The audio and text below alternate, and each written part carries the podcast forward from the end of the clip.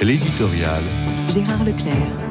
La lecture de deux livres récents m'a contraint à regarder en face une réalité désagréable qu'il serait pourtant irresponsable de fuir.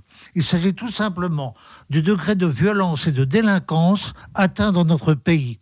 C'est d'ailleurs le principal motif d'inquiétude des Français avant les problèmes posés par l'immigration clandestine et la dégradation du pouvoir d'achat.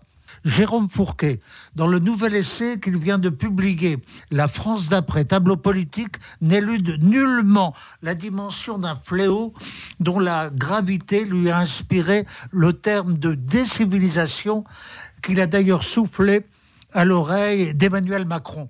Et il va jusqu'à écrire que l'on peut faire l'hypothèse que la couche de vernis civilisationnel qui avait été patiemment déposée au fil des siècles s'est fissurée au cours des dernières décennies.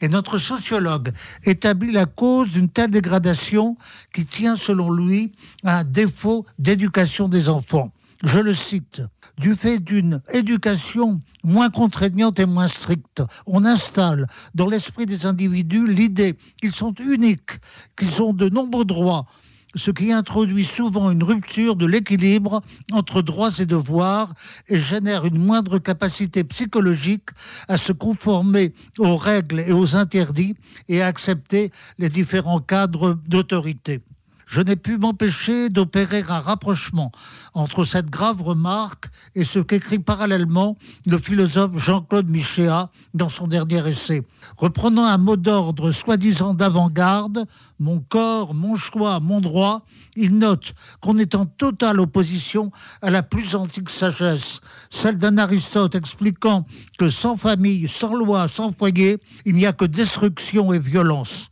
Comment ne pas voir que pour la plupart des jeunes délinquants, une famille désintégrée est à la base de leur dérive.